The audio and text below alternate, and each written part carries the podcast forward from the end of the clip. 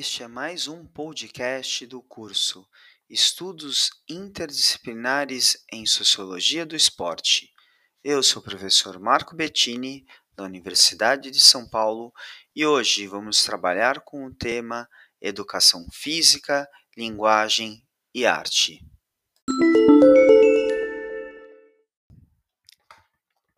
Este podcast teve como base o artigo Educação Física, Linguagem e Arte Possibilidades de um Diálogo Poético do Corpo, publicado na revista Movimento. Teve como autores Carmen Lúcia Soares e José Rafael Madureira.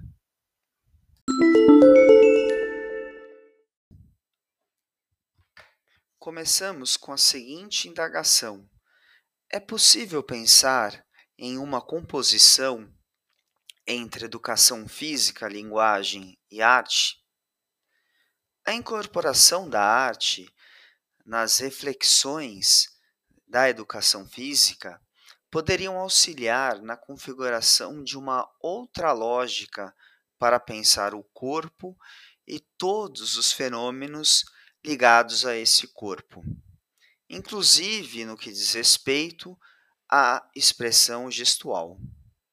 Nesse podcast, apresentaremos algumas discussões que apontam para a historicidade dessa relação.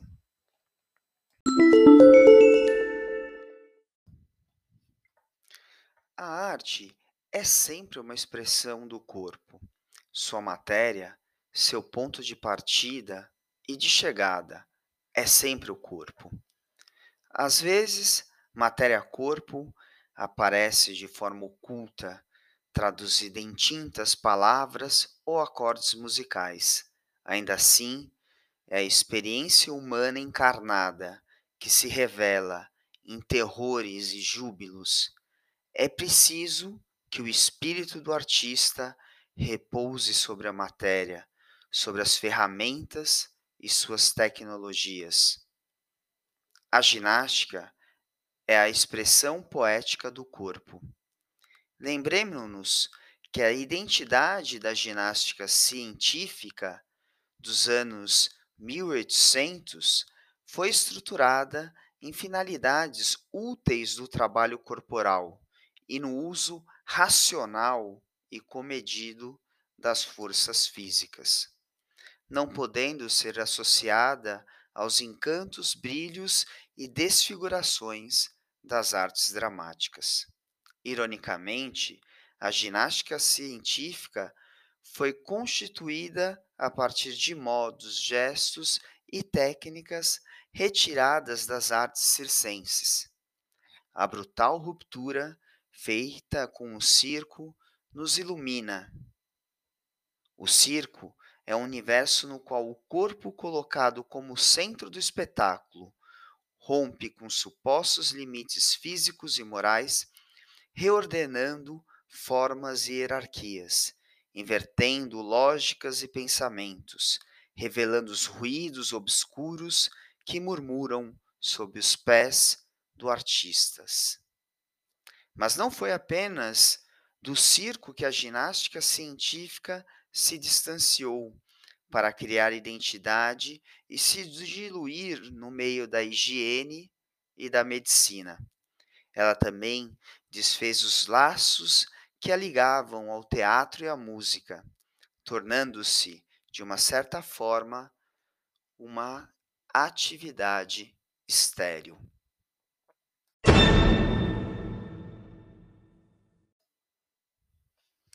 A história recente da educação física especialmente nos dois últimos séculos, é farta em fontes documentais imagéticas que traduzem de um modo bastante explícito uma relação existente entre a então denominada ginástica com movimentos artísticos de diferentes expressões, desde o teatro, a dança, as artes plásticas, passando também pela música sempre presentes, porém nunca hegemônicos, e menos ainda modelares para a educação do corpo.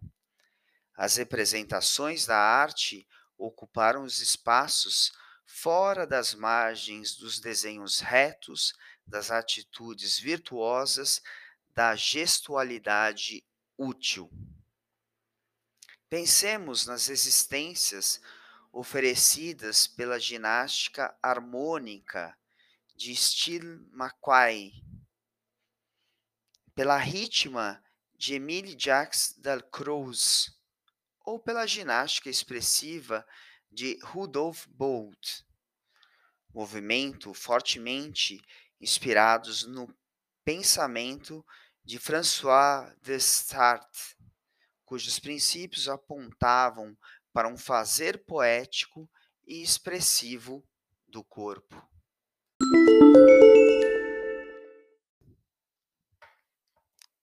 Delsart não observou o corpo espetacular, ao contrário, elegeu o corpo ordinário como centro de suas reflexões poético-filosóficas. Observou os corpos que vagavam ordenados pelas ruas de uma cidade modelar, Paris.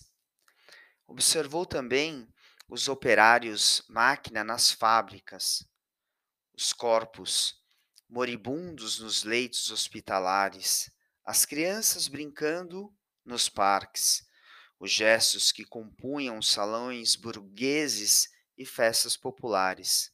Observou, enfim, corpos fabricados por uma sociedade recém-inaugurada, naufragados na economia e inexpressividade de um corpo morto.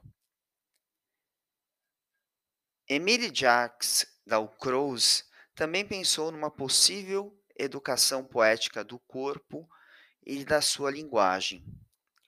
Fragmentos de sua obra são encontrados nas pedagogias de, do corpo que vigoram desde o início do século XX.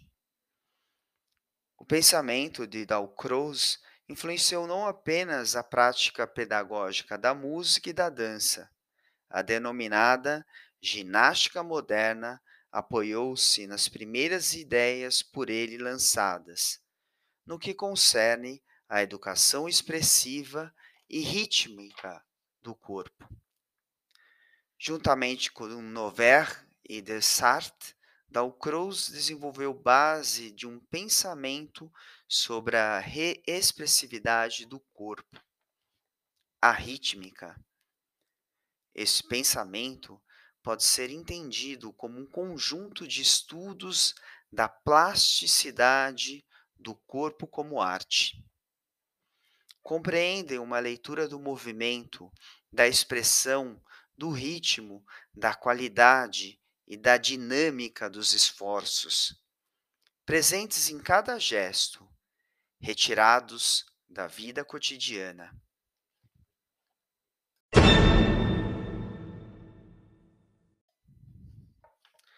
A ginástica esteve muito próximo da arte e por ela foi constituída em concepções não hegemônicas e quase sempre ocultadas pelas várias histórias escritas da ginástica e mesmo da educação física. Parece que a arte era portadora de signos que retiravam uma certa objetividade daquilo que se desejava criar com o nome de ginástica e mais tarde de educação física. Os corpos cênicos e expressivos da arte, sempre no plural, não poderiam traduzir a concepção posta de forma hegemônica pelo pensamento da ginástica de um corpo único. Os padrões únicos de referência de pensar o corpo e não corpos. Parece que o corpo na arte é sempre contaminado pelas profundezas da alma humana, escuras, misteriosas e singulares. Parece que o corpo da ginástica e da educação física se tornou um simulacro limpo e acabado, fechado e explicado a partir da ciência como forma hegemônica e única de conhecimento. No entanto, é possível falar da relação entre ciência e arte e pensar esses campos não como oposição, mas como complementariedade.